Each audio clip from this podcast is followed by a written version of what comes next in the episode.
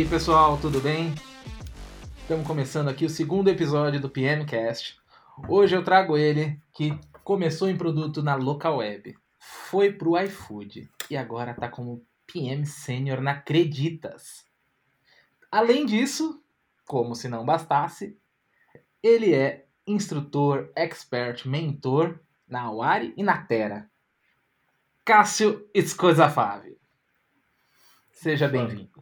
Fala, gente. Fala, Thaís. Fala, Vitor. Que prazerzaço estar aqui. E, gente, que, que começo bonito, né? Assim, a, a gente vai falar bastante sobre isso, mas comunidade funciona. Então, quanto mais a gente tiver lugares para ecoar boas práticas de, de produto, uh, melhor. E eu tô. Vitor, você sabe que muito feliz por estar dividindo esse palco virtual aqui com você, porque a nossa história não começou de, de ontem, assim, um, um dos primeiros palcos que eu pisei na vida de, uh, para falar de produto foi com um convite seu, então é muito representativo para mim estar aqui. É muito, muito legal estar aqui com vocês. Olá, seja muito bem-vindo. É um prazer recebê-lo. Acho que hoje é, mais do que nunca, né? A gente vai focar muito no dia a dia mesmo aí de produto. É, a gente costuma discutir sobre a teoria de muitas coisas que a gente lê ali no livro, mas eu acho que até é um pouco mais difícil da gente encontrar conteúdo que traga ali de fato coisas do dia a dia. Então a gente vai começar esquentando de fato e, e trazendo essa realidade aqui para quem estiver ouvindo e, e trazer mais aprendizado. Curiosidade, quando eu conheci o Cássio, ele estava literalmente com o Inspired embaixo do braço. Como se fosse a Bíblia. A, a é, gente estava esse... aqui, ó, ó, aqui, ó, debaixo do braço. É, gente, tudo na vida é um eterno construir e desconstruir, não é mesmo? Então, às vezes a gente não está pronto para escutar algumas coisas. E hoje a gente vai falar muito aqui sobre o Inspired e a vida real, o dia a dia e a teoria. Esse é o foco desse episódio. Bora lá, galera. E, gente, partir de um lugar que não é óbvio, né? Não é óbvio. A gente, enquanto pessoa de produto que está começando, a gente quer buscar a receita, a gente quer buscar a segurança. Nós, como seres humanos, buscamos padrões e, e, e rotinas para diminuir os riscos. Só que daí quando a gente começa a ficar mais confortável na nossa cadeira, a gente começa a talvez abraçar e se banhar mais com essa energia do caos. Muito bom, Cássio. E para a gente começar aqui, é, vamos falar de dia a dia, vamos falar de inovação e sustentação, cara. Como é o segredo para equilibrar é, inovação e sustentação, evoluir o produto com novas features, com aquilo que o cliente quer, ou sustentar aquilo que já funciona? Ó, oh, gente, não é nada combinado aqui, mas eu, você, assim, o coração tá alinhado, então não tem nem o que falar. Então, assim, Vitor, eu gosto muito desse assunto. E tem um exemplo que eu gosto muito de dar. É, não é nova essa história de inovação e de manutenção. Se, se a gente uh, for buscar na teoria, por exemplo, tal do. A, até. É, é, Vitor, depois eu te passo o nome direitinho, o, o link do artigo e tudo mais.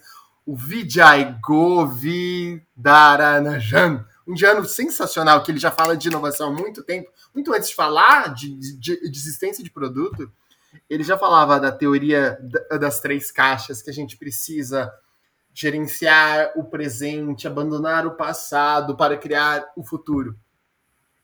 Mas o que eu mais gosto dessa história e que eu tento me provocar muito é dando um temperinho nessa história e conversando com caras sensacionais, por exemplo, como o Daniel Lugondi, o que ele traz de provocação pra gente é sabe a, a, a tríade de deuses hindus? Que tem o Vishnu, Shiva e Brahma. Vishnu é, é, o, de, é o deus da preservação. Shiva é da destruição e Brahma é da criação. É muito interessante você a partir da teoria, entender que existem momentos que você precisa venerar deuses da destruição a Latanos, que você precisa instalar o dedo e destruir literalmente parte do seu legado, parte daquele, produto, para que Brahma tenha espaço para criar. E também identificar o que nós vamos destruir e o que nós vamos preservar. Isso, gente, parece besta, mas é muito nosso dia a dia de produto, porque poucos são os casos que o desafio, assim, Vitor, Thaís, vocês só vão criar coisas novas, só vamos desenvolver. Porque a partir do momento que você coloca algo novo na rua, parabéns, você ganhou um legado. Parabéns, você ganhou algo para, man para fazer a, a manutenção disso.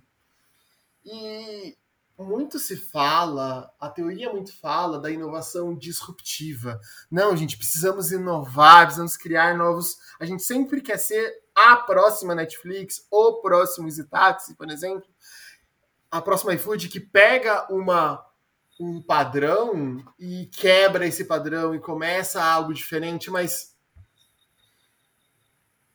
a prática nos ensina a também valorizar a inovação incremental se antes a gente estava fazendo algo de uma maneira que, ao ajustar, a gente faz algo mais de forma mais rápida, de forma mais eficiente, de forma mais econômica, de forma mais acessível para os usuários, caraca, que legal, sabe? Então, trazendo um pouco para o meu dia a dia, gente, o que, que eu tento sempre combinar é, com os stakeholders, o time de negócio, o time de produto, é, gente, nesse quarter, o quanto a gente precisa investir, qual vai ser a nossa proporção de preservação, destruição e criação? Tentar entender um pouco no, no seu dia a dia, como que está dividido entre esses três deuses, porque um, um, caso super claro, tá, gente? Tava lá no iFood, comecinho da pandemia, e tinham vários projetos legais novos para serem lançados. Até para dar um pouco de contexto, eu, eu o, estava dentro do, do mundo de promoções voltados para restaurantes. Então, sabe aquele cupom é, cartão fidelidade, novos no restaurante, e esses cupons aí que hoje você enxerga na sua carteira do, do iFood, a gente tinha várias outras promoções engatilhadas para serem testadas, sabe? Ah, gente, porque esse é um. É, eu que nasci do marketing de, de produto, eu tava tipo, felizaço lá com diversas hipóteses sendo testadas. Ah, em Curitiba a gente testava um tipo de promoção, em Salvador a gente testava outro, em São Carlos a gente testava outro. Chegou um momento que você, gente, chegou a pandemia, a, os nossos pedidos começaram a ser duplicados por dia, chegou o Dia das Mães, lembra o horror que foi? A lavada que a gente levou com o app saindo do fora do ar, três horas. Tipo, nesse momento a gente levou um super chacoalhão. Falou assim, gente, o momento ele demanda que a gente cuide não do futuro agora, não das nossas próximas inovações, não de criar coisas novas, mas sim a gente garantir a manutenção e a estabilidade das coisas atuais. Que se, o mínimo básico precisa ser ainda precisa ser feito, porque não, nós não estávamos preparados lá atrás para receber a quantidade de, de, de, de pessoas visitando de forma simultânea, buscando promoções. Então a gente respirou fundo, retirou um monte de coisa do backlog que estava de inovação e sim, a gente foi refaturar. E sim, a gente foi cuidar da infra. Sim, a gente foi rever qual era o tempo de resposta das nossas respectivas APIs. Ah, não, Cássio, mas daí você está falando do passado. Gente, em dezembro, acreditas? Uma das coisas que a gente mais investiu de vai de mais ou menos de setembro a dezembro na nossa squad, a qual eu faço parte, foi não sei se todo mundo conhece, quem não conhece, eu super recomendo. É, gente, tem um índice de qualidade que chama APDEX ele mistura um pouquinho de tempo de resposta, de estabilidade do app, blá, blá, que daí você consegue tangibilizar isso, porque é difícil tangibilizar. Não, Thaís, eu vou investir em manutenção porque eu vou melhorar quanto? Como? o Apedex te ajuda muito nisso. Então depois a gente pode até dar diquinhas a mais uh, sobre isso. Por favor, isso. Na verdade, até puxar o gancho aqui, falando sobre é, como segurar, né, tipo, esse ímpeto de quererem refatorar tudo, né? Então, eu não sei se eu já posso assumir com as suas respostas esse equilíbrio de, cara, vamos colocar na balança e entender de fato o resultado sobre isso, para poder fazer essa, essa conciliação ali. É o momento da inovação ou é o momento de manter e olhar para a sustentação? Então, eu posso assumir que é mais ou menos se olhar para esse equilíbrio e entender o retorno disso. É, e o desafio, e é super legal tentar fazer isso, é, é, é você tentar normalizar, colocar na mesma régua de esforço e retorno, digamos assim, as iniciativas de inovação e as iniciativas de manutenção. Exemplo, como eu estava comentando, tá? É, ao melhorarmos o nosso APDEX, vai, gente, é um índice de 0 a 1, tá?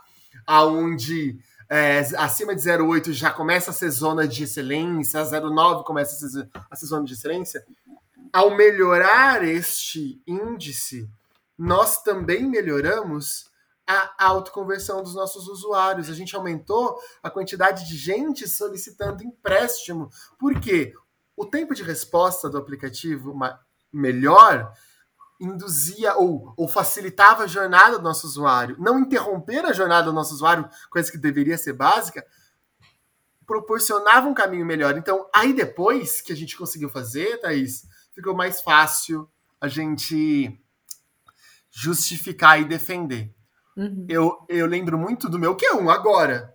Eu chegando para apresentar para os times, falei, gente, sabe esse janeiro que a gente teve, que foi recorde de solicitações, blá, blá, me, nós só conseguimos alcançar esse recorde de pedidos de solicitações de empréstimos porque a gente tinha uma casa mais arrumada. Porque em novembro, porque em dezembro, a gente saiu de um APDEX. Vai, é, x menos 6, sei lá, para x mais 2. Então, não é por acaso, é porque é fácil a gente lembrar da nova feature, sabe? Mas é uhum. é difícil a gente lembrar de que se tiver funcionando com uma boa performance, é bom também. Eu lembro que às vezes parece que a gente, enquanto PM, só é lembrado eh, dessas coisas mais de manutenção quando dá ruim. E não, galera é, reverberem quando um recorde acontece e, e a sua infra e os, os, seus atuais serviços e APIs sustentaram, deram conta, sabe? E se não der conta também, utiliza como exemplo para você focar nisso, né, Vitor? E, cara, aí tem um ponto que acho que é uma linha que ela acaba sendo tênue, né?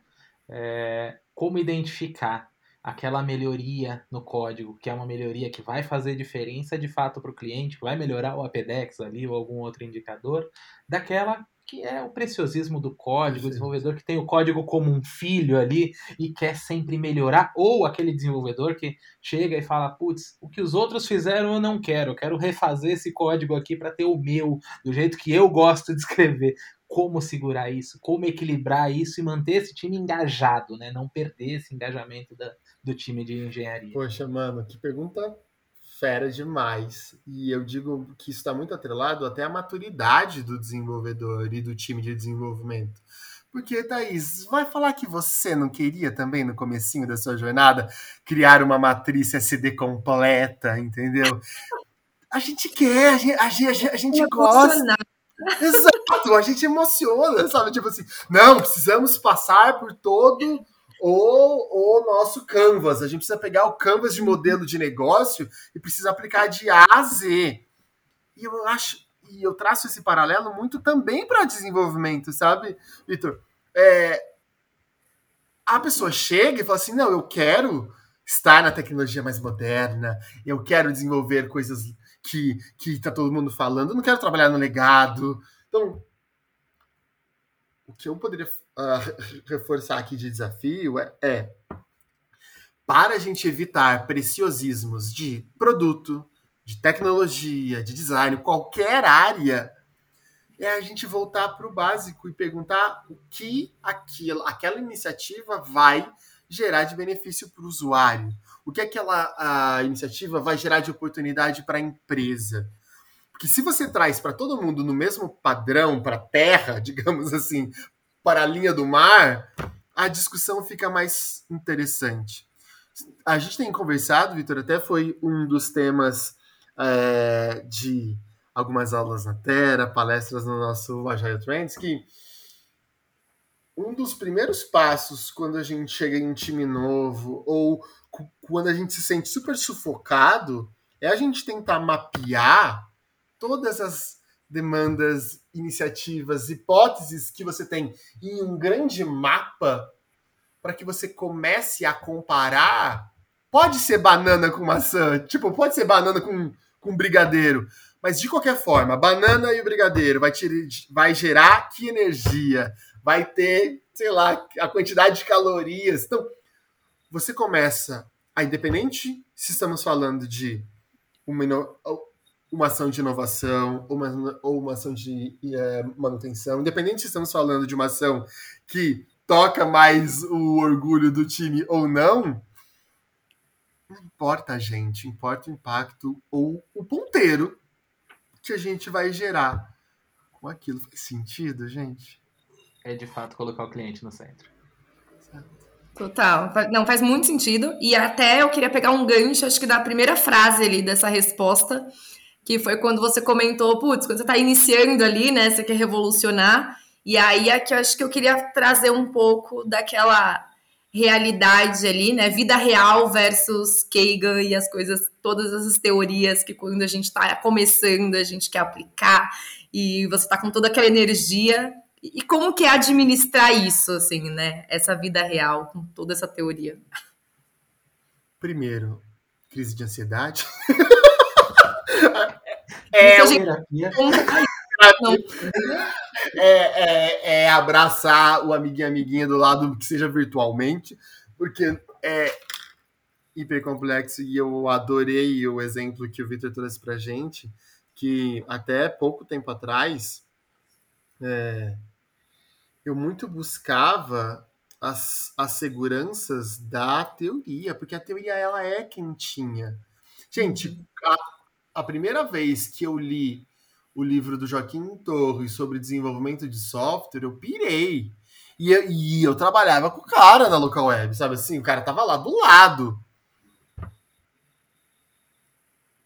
E é, é inspirador, é confortante. Você fala assim, nossa, então quer dizer que da próxima vez que, que, que eu enfrentar tal problema, eu vou seguir essa receita. Daí eu fui ler Kagan. Daí, daí a gente pira, né?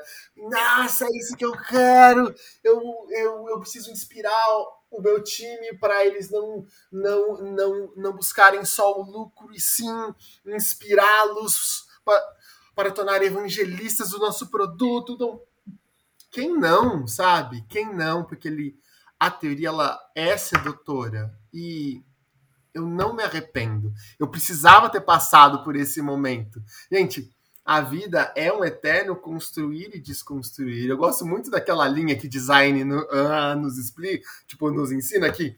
A linha começa reta, e depois aquele grande bololô, depois ela começa a ficar mais, mais, mais reta novamente, depois bololô de novo é, não é à toa que a gente fala de duplo diamante, por exemplo, né, gente? Do eterno convergir e divergir. Uhum. divergir e convergir. Então, o problema, Thaís, é, eu, eu brinco que a, a minha primeira grande de, depressão foi que eu, eu olhava para a teoria e falava, gente, não faz sentido eu aplicar tudo isso aqui. Não tá cabendo. Sabe a história do.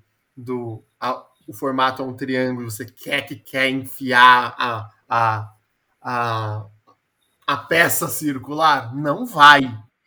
E é como você remar contra uma realidade que é um país diferente, que é uma empresa diferente, que são demandas de um outro, de, de, um, de um outro contexto, são urgências. Então, foi muito difícil eu entender que eu não ia conseguir lutar contra o caos porque, gente, eu sou um nerd. eu adoro teoria, sabe? Eu adoro um bom livro e você fala assim, cara, que legal. A, exemplo, a primeira aula que, que, que eu tive com Mary, uh, com, com Letícia Jimenez, por exemplo, mano, foi fera demais. E eu saí com o olhão, Vitor, arregalado, assim. Tipo, nossa, que legal. Só que, quando a realidade bate, não é que eu tô desva... Aí eu comecei a entender um, pouco mais que não é que eu vou desvalidar o que eu aprendi com Kagan, com Joaquim Torres, com Letícia de tem essa galera.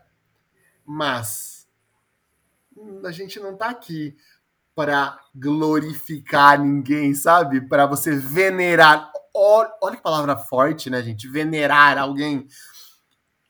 O que, que daquele conteúdo você pode pegar da sua prática e talvez misturar um pouquinho?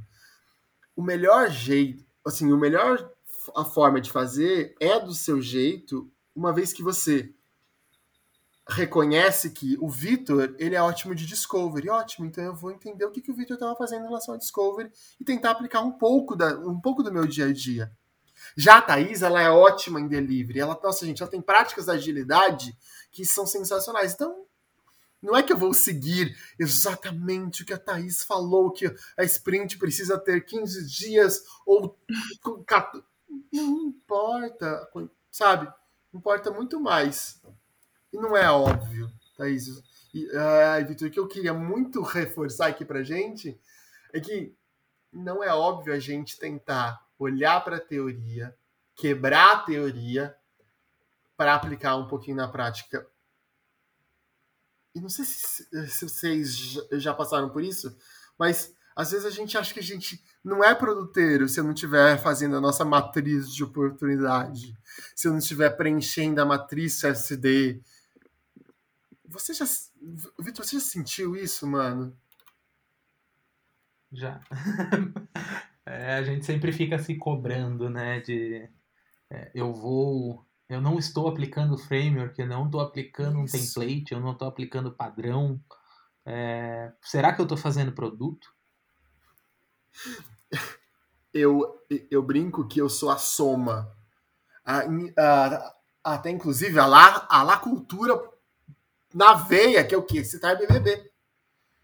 Lina, eu sou a soma dos meus erros. Então eu sou a soma dos meus erros, dos meus acertos e dos meus frameworks, sabe assim, Vitor? Então, a...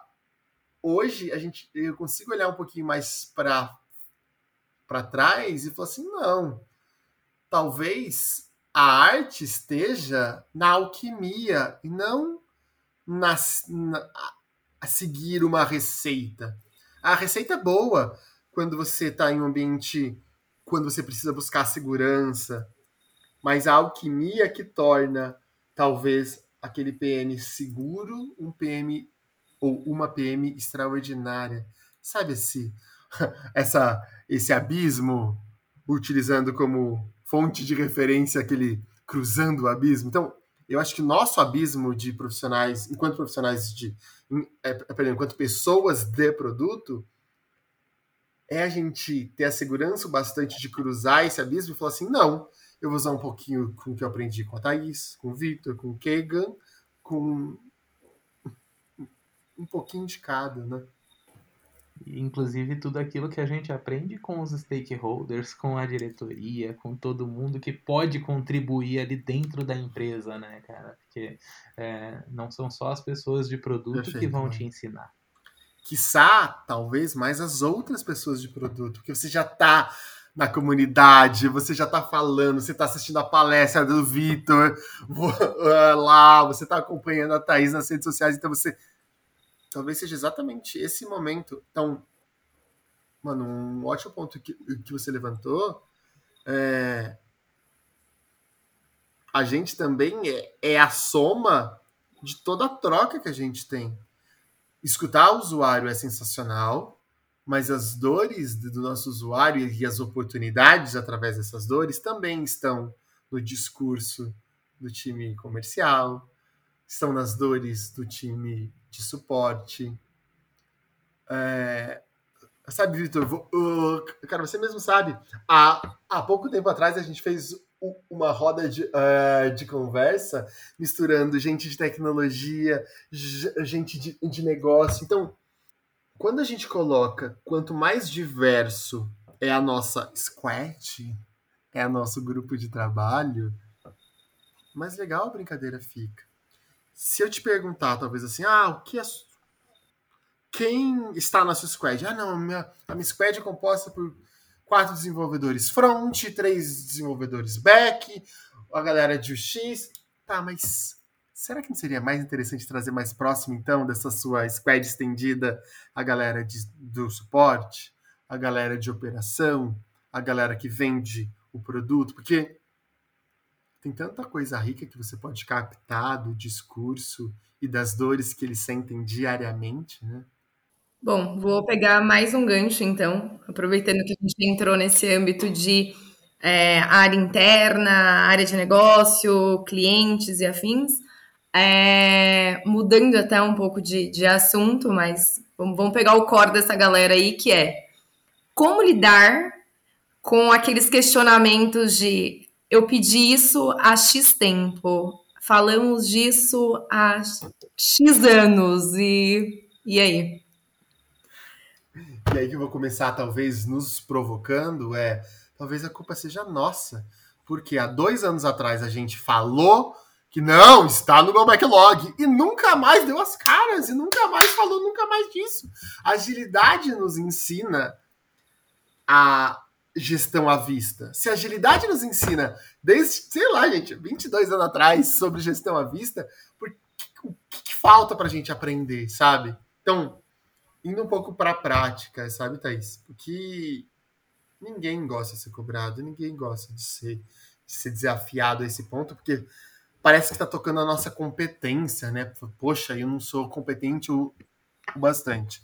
Mas a partir do momento que a gente estabelece a ideia que todo mundo faz parte da, que os stakeholders, a área de negócio, a área de suporte, ela faz parte da sua squad estendida, a forma que eu gosto muito de trabalhar tem dado muito certo e a gente tem expandido muito isso, a gente tem ecoado essa boa mensagem dentro da Acreditas é a primeira coisa que a gente que seria interessante a gente fazer nesse nosso mapeamento é dar visibilidade.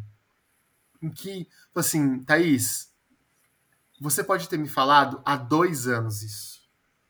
E quarter seguido de quarter eu vou te mostrar que a sua iniciativa ela faz parte de um contexto que existem outras 44 iniciativas e esse número não é fictício. A galera do meu time vai entender esta referência aqui que está escutando a gente. Chorem comigo, galera.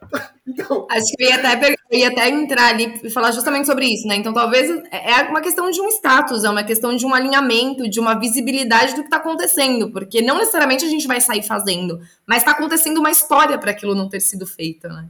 E às vezes ela só não é passada. E é difícil a gente falar isso, porque a sua dor, a dor que você estava sentindo naquele momento, é a mais importante para você. Mas, a partir do momento que a gente consegue identificar não só a dor da Thaís, mas a dor do Vitor, a dor do Cássio, a dor da Thaís, de todas as outras pessoas, e, e, e a gente volta, né, que a gente estava comentando, a gente normaliza isso, aí sim eu começo a chamar os nossos stakeholders, gente, sabe essas 44 iniciativas? 15 eu nem consigo começar a conversar, porque a gente não tem informação suficiente sobre qual é a dor clara, qual métrica que a gente vai impactar, qual é, se tecnologicamente falando é o melhor momento para a gente endereçar isso. Então, isso por si só a gente já consegue é, tirar algumas coisas do now e passar para o next, ou talvez para o later. Depois, o, que é, assim, eu acho que, gente, é, é mudança de jogo na nossa vida, é entender que não é você que decide das 30 iniciativas que ficaram, qual vai? Não é o Vitor que tem o poder. Assim, Cássio, vamos escolher X funcionalidade porque a gente manda nesta. Caraca, para não falar outra coisa. É... Quando, ao ter mapeado tudo isso, a gente vai conseguir a gente compara muito qual é a estratégia da empresa para aquele próximo quarto. É, é, atrair clientes novos, por exemplo, ou é aumentar a recorrência dos clientes atuais? Então, aí. Se você virar para mim e falar assim, Cássio, tem uma iniciativa sobre é, atração de novos clientes e o foco da empresa naquele quarter é a recorrência dos nossos usuários, eu vou falar assim, vou falar para você assim, Thaís, não será, né? Ótimo, obrigado por ter compartilhado. Tá, está no mapa. Tá lá no nosso multiverso da loucura, tá lá registrado, mas nesse quarter a gente nem, a gente nem vai discutir sobre isso, porque nós temos outras 12 iniciativas aqui, que é o que a estratégia da empresa nos pede. E aí a gente dá aquela cutucada que não, a gente não define, a gente influencia a estratégia. Mas é a empresa que nos passa sobre para onde a gente quer remar, se a gente quer ir para o sul ou se a gente quer ir para o norte. E eu já fui o teimoso que remava contra a estratégia da empresa. E eu queria provar que dava certo. Às vezes até dá certo, mas às vezes não. Exemplo, assim, aqui não vou falar o nome, mas eu fui lá, eu cheguei na empresa, diminui o contact rate. Parabéns, Cássio, caiu pela metade o contact rate. Quando eu fui na minha avaliação de performance, falou, Cássio, parabéns, você foi mediano. falei, Poxa, como? Eu diminuí pela metade o contact rate da empresa. Tá, mas você viu qual era o macro OKR da nossa ah, da nossa squad? Ou, ah, ou melhor, da nossa tribo? Nesse quarto, a gente não queria focar em redução, em eficiência operacional. A gente precisava aumentar a quantidade de pedidos. E você não aumentou a quantidade de pedidos. Mas parabéns! Você foi médio. Porque você alcançou o que você queria na sua iniciativa. Da próxima vez, entenda melhor qual é o rumo que a empresa está direcionando para a sua iniciativa somar um impacto não a uma tipo, tipo não a um pássaro, mas sim uma revoada inteira indo para o mesmo lugar, sabe? E pegando um gancho aqui né, nessa questão dos stakeholders e tudo mais, é, e transparência, é, como fazer tudo isso sem você se tornar um tirador de pedido? É, quando a expectativa de fora é você tirar pedido e anotar as coisas para fazer na ordem que é pedido ou na ordem que é, é quisto. É... Uhum. Então, como a gente consegue gerenciar isso no dia a dia de produto? Eu sei que muita gente passa por essa realidade, principalmente em contextos mais tradicionais. Então, cara, como que eu faço para alinhar com o meu stakeholder, para deixar ele confortável também de que é, não é uma tiração de pedido, mas também a gente não está esquecendo, a gente está dando a transparência, como você falou ali, né? Então, talvez o primeiro passo, gente, desculpa se eu for aqui. é, assim, uma resposta estranha, mas é talvez seja no começo tirador de pedido. Sabe?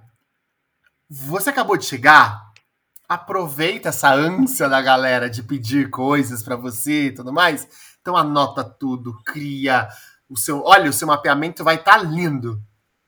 Depois, com. Então, assim, eu, é, eu, eu, eu brincava muito que um PM no, no, começo de carreira ou no começo da cadeira de, uh, de alguma posição, e ele parecia muito um, um repórter.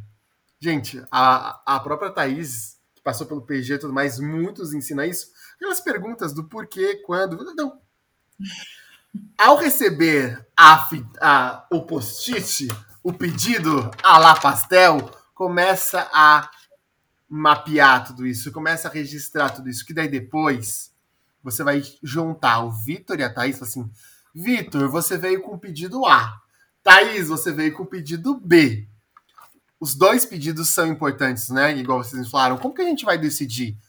Porque nós temos um time apenas para fazer isso. E qual vai ser primeiro? Que iniciativa a gente vai fazer primeiro? Você percebe que eu não fui escroto. Assim, não, não, eu sou produteiro, eu não vou pegar pedido. Aceita primeiro e depois você vai educando a galera. Tenta multiplicar o seu conhecimento, que é assim, Vitor Thaís, ótimo, obrigado pelo pedido, beleza? Mas, gente, a gente precisa priorizar isso. Inev inevitavelmente, o time vai começar uma história primeiro que a outra. Como a gente vai escolher? Como a gente vai decidir qual começa, qual é o primeiro, qual é o segundo? Aí, Vitor, é muito aquilo que você comentou no comecinho do nosso papo. Ao invés da gente querer descer, empurrar goela abaixo um framework, vira para a galera de, de negócio, vira para o seu gestor que está acostumado em tiração de pedido, em projeto, fala assim, tá, é, Thaís, nessa sua dor, desculpa, ah, nessa sua iniciativa, qual a dor a gente resolve? Vitor, e na sua iniciativa, qual é a dor que a gente resolve? Então, ao guiar esses dois stakeholders, esses dois influenciadores, eles vão começar a perceber que, poxa, faz mais sim. Realmente, a, a iniciativa que a Thaís está nos propondo, ela mais, está mais alinhada à estratégia e ela mexe mais o ponteiro. Então, sim, vamos começar pela iniciativa da Thaís. Eu sei que eu usei um exemplo simples de só duas pessoas, mas a complexidade é você escalar isso. É você olhar e falar, gente, é, depois que eu mapeei tudo, a gente tem mais segurança para decidir qual vai ser o nosso próximo passo, o nosso objetivo. E, e daqui entre nós, se a gente faz um bom um mapeamento nesse nosso começo de jornada, depois, se a pessoa X vier no meio do quarto e falar assim, Cássio, a gente precisava ter o, o identificador de CEP automático. Poxa, fulano, fulana, no momento de começo de quarta que a gente estava mapeando as nossas iniciativas, você nem falou sobre isso. A gente nem mapeou sobre isso. Então, como que eu vou começar no meio do quarto estudar essa iniciativa, sendo que eu nem sei se isso é para comer ou se é para beber? Se é para fritar ou se é para assar esse pastel? Então, vamos tentar qualificar melhor as nossas iniciativas para a gente conseguir comparar melhor as coisas? Faz sentido, Thaís? Não, total, assim, eu acho que tem um ponto, né? Na verdade, acho que várias coisas ligam com, com, essa, com essa resposta que é. Primeira coisa, acho que é o alinhamento, que a gente comentou até algumas perguntas atrás, que é aquela coisa do putz, a gente comentou sobre isso há um tempo, mas já faz muito tempo e nunca mais foi comentado, foi até onde você fez a provocação do talvez a responsabilidade seja até nossa. Então a gente, o alinhamento é extremamente importante, dado que através dele a gente passa a visão do que está acontecendo. E eu acho que tem um outro ponto que é ainda mais importante, que é quando você começa a dividir essa responsabilidade. É quando você junta todas as partes interessadas e você divide a responsabilidade do é, vamos tomar uma decisão juntos e, claro, olhando para um objetivo, olhando para um norte de que Estamos procurando, é, é, querendo atingir as nossas metas, OKRs e afins? Beleza.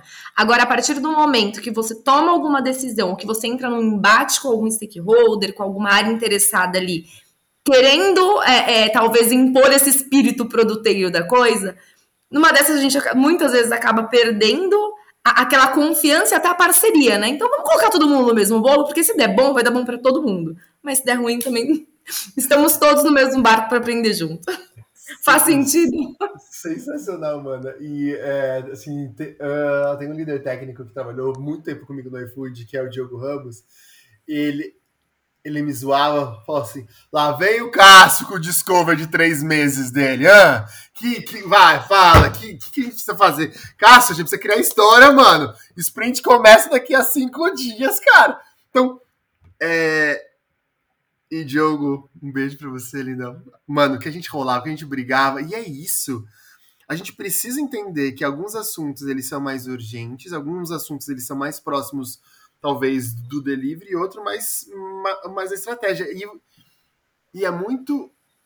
Uh, muito infantil da nossa parte achar que ao você ser a voz do produto, você vai ser capaz de trazer toda a pluralidade, toda a diversidade. Então, não.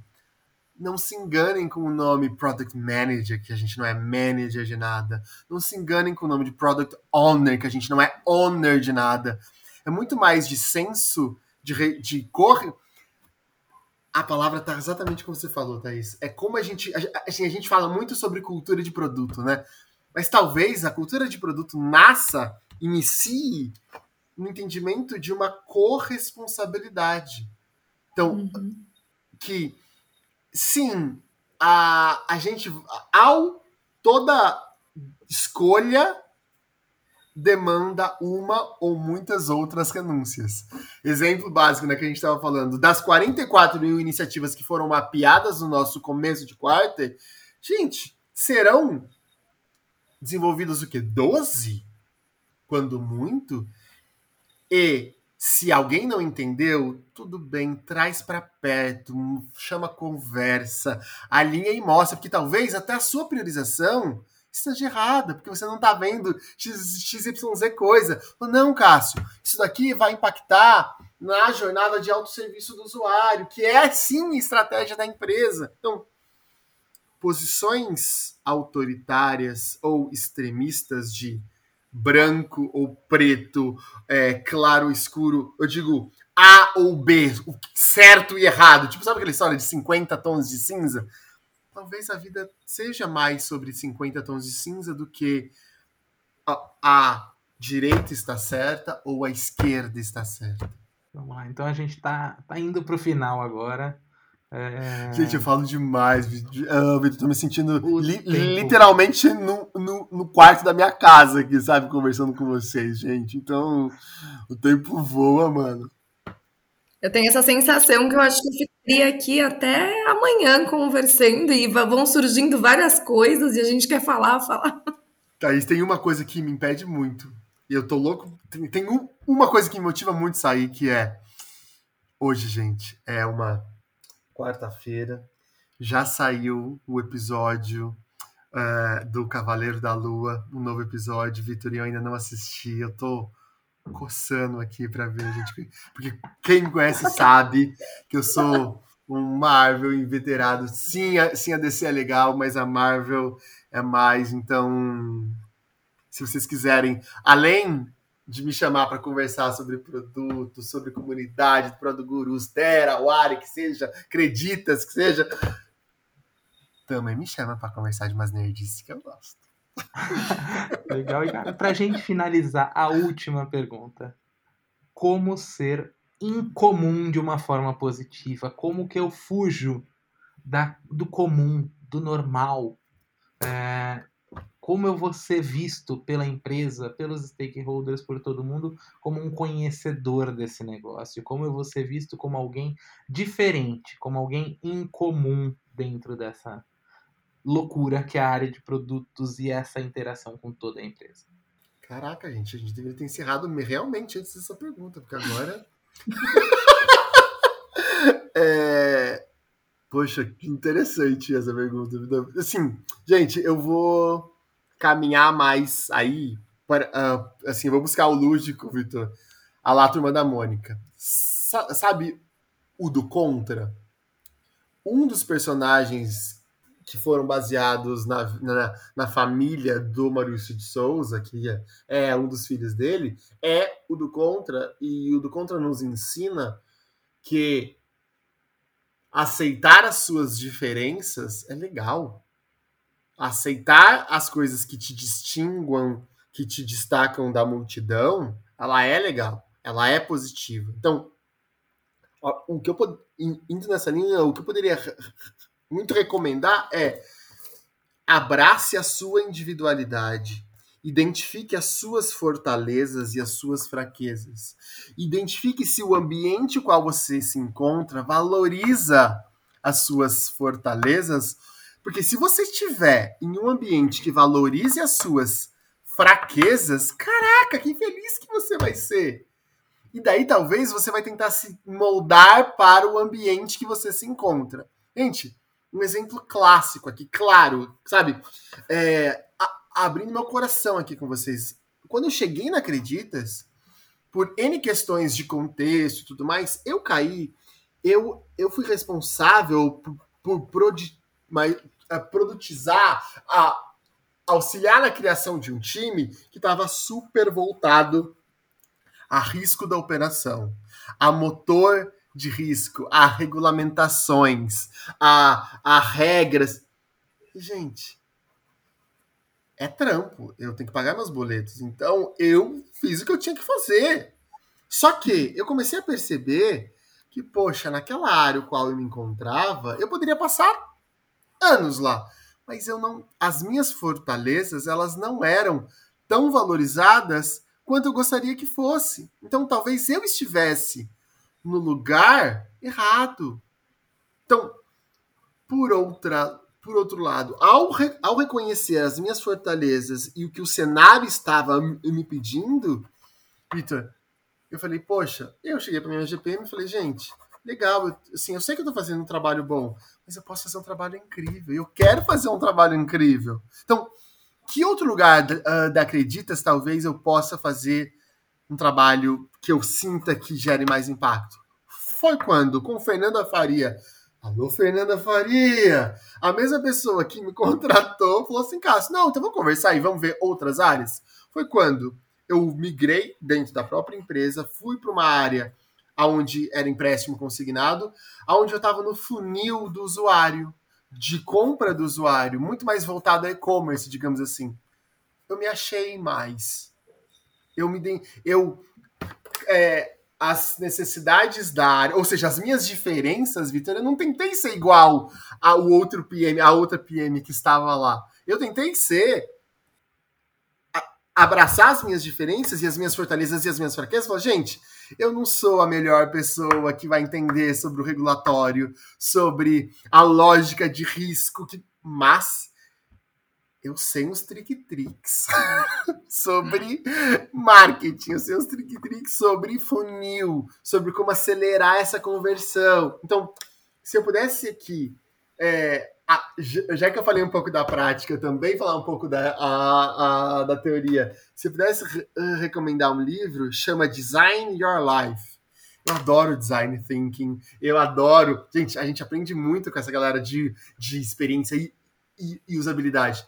E esse livro nos estimula muito a pegar o que a gente aprendeu com design thinking e aplicar um pouco mais na sua vida. Aplicar um pouco mais o que eu quero para a minha vida. Porque eu tenho uma é quase um lema de vida, sabe, Thaís? Que tudo na vida existe o natural. Se você af se afasta do seu natural, você precisa gastar energia para se manter longe do seu natural, longe do seu normal. Então, tente entender empresas, squads, jornadas que morem próximo do seu normal e do seu natural, porque você não vai conseguir sustentar uma máscara, você vai conseguir sustentar uh, algo que você não é. Gente, de novo, eu vou citar aqui o Diego Ramos, lá que a gente trabalhou no iFood. Os meus dois. Vai, a, a, a, meu primeiro mês de iFood, como o PM que tinha me substituído, que, que eu estava o substituindo, tinha sido muito fera, eu estava tentando fazer a mesma coisa que ele. E o Diogo deu dois tapas na minha cara e falou assim: Cássio, a gente não quer o Fábio Maffei que estava aqui conosco. O Fábio Maffei está com outros desafios. A gente quer o Cássio com as suas fraquezas e as suas fortalezas. Então, deixa, se dê, nos dê a oportunidade de conhecer o que o Cássio acha, o que o Cássio pensa, para aí depois a gente começar a criar e crescer junto. Não é sobre ferramentas, sobre receitas, é sobre alquimia. E isso que eu acho mais lindo na nossa área. E alquimia que é a mistura de coisas não óbvias, sabe? E até uma, um comentário aqui, então, pra gente literalmente entrar nos minutinhos finais. De novo, a gente volta para um, um ponto que já foi citado numa outra pergunta com relação ao que priorizar, ao tirar pedido e afins, que acho que é, cara, chega, conhece, é, é, se familiariza com aquele contexto, né? Todas as circunstâncias que estão envolvidas ali. Em algum momento a gente vai precisar, de fato, acho que assumir algumas coisas para poder conhecer aquele terreno e dali até entender se, cara, eu faço parte e conseguiria mostrar o meu melhor e até esse ponto que o Vitor comentou de ser um diferencial aqui. Então acho que também fica como uma provocação, né? E a partir do momento que eu se eu identificar aqui, eu vou conseguir ser um diferencial, ter marcos bacana. E se não for esse caminho, ok. Você faz, a gente cumpre o papel ali até um determinado momento, talvez se movimente para até mudar para uma outra posição, uma outra área que de fato você consiga fazer o diferencial. Acho que Som- é, é somos a soma, né, Thaís? De novo, somos a soma dos nossos erros, somos as somas, a, as somas das nossas mediocridades também. E, e ao a gente abraçar isso, não rejeitar isso, porra, a gente, se, a gente se entende enquanto pessoa, enquanto produteira, produteiro, muito melhor. É, acho que trabalhar com o produto, na verdade, isso acho que vale para a vida, né? É, a gente tem que conseguir ser a melhor versão que a gente consegue ser de nós mesmos e não tentar ser outro, não tentar ser algo diferente disso, porque não vai, dar- não vai dar certo, não vai rolar. É, Cássio, é, e olha como tudo volta, até, demais. desculpa, Vitor, de interromper, mas olha como tudo volta pro começo, né? Não é fazer igual o outro faz, igual o Kegan fez, igual o Joca, o Joca talvez fez. É você entender o contexto e fazer do seu modo. Ai, Vitor, que É bom esse isso, papo, maninho. cara, eu ficaria aqui por dias, de verdade, conversando. É, mas temos que chegar no final. É, e, cara, eu quero agradecer demais por você topar esse convite, por você vir bater esse papo com a gente. Já deixo um convite pra gente fazer outro papo, continuar esse papo, porque realmente é maravilhoso. Eu tenho certeza que a galera vai adorar esse episódio aqui. Tem muita coisa legal. É, e, cara, fica à vontade, pode falar o que você quiser aí pra gente encerrar. Ah, obrigado, Thaís. Obrigado, Vitor. É, assim, gente, não vamos deixar, com- exatamente como o Vitor comentou, vamos tentar ecoar esse papo, sabe? Gente, estamos na comunidade, vocês sabem aonde me encontrar, Produ, uh, Produ Gurus, Tera, Awari, é, é, Acreditas. Gente, no nosso grupo, eu, eu, eu- eu faço parte de- do, do grupo do WhatsApp, entendeu? Do Telegram. Gente, é, eu, eu tô muito importante. É, vamos tentar ecoar esse papo e pegar o que, que você aprendeu e compartilhar com, com o próximo, que você escutou com, com, com a pessoa que está do seu lado, porque eu gosto, você sabe disso, você tá careca de saber, Vitor, que eu gosto muito da jornada do herói. E se o herói, a última etapa é, é a volta transformada. Se o herói não volta transformado de algo, talvez a jornada não tenha valido a pena. Então vamos fazer valer a pena, sabe? Não vamos. Você que está escutando a gente agora, o que, que amanhã você consegue fazer diferente, um pouquinho diferente do que a Thaís comentou, do que o Victor comentou, do que eu comentei? Aplicar um pouco isso. E muito obrigado de novo, gente, pelo convite. Estamos juntos. De novo, a comunidade funciona muito. Muitíssimo obrigada. Que prazer, que conversa gostosa. Eu tenho certeza que quem ouvir vai adorar. É, falamos sobre muita coisa e ao mesmo tempo a gente voltou para muitos pontos para você ver como as coisas se conversam a todo momento. E é isso, foi um prazer, assim, encerrando com uma felicidade imensa. E, bom, puxando o gancho do que o Cássio falou, comunidade. Comunidade é o que faz a área de produto no Brasil tá virando o que tá virando. Se conecta com a gente, se conecta com o PMcast, se conecta com o Product Mentoring. É, vou deixar todos os links aqui do Instagram do, do PMcast, LinkedIn do PMcast, grupo do Telegram. Infelizmente o grupo do WhatsApp tá lotado. Vamos esperar essas novas features aí que o WhatsApp tá prometendo. É, mas vamos trocar muito, é, vamos continuar essa conversa. A gente consegue continuar essa conversa é, na comunidade e a gente vai seguir isso. Gente, muito obrigado pela participação, muito obrigado por ouvir esse episódio até aqui. É, logo, logo a gente volta com mais. Se você ouviu esse episódio, tem spoiler aí, tem nome que o Cássio falou aí que vai passar pelo PMCast. Então esperem, tem muita coisa legal vindo por aí. Muito obrigado, até a próxima. Beijo, gente. Obrigada, beijo, tchau.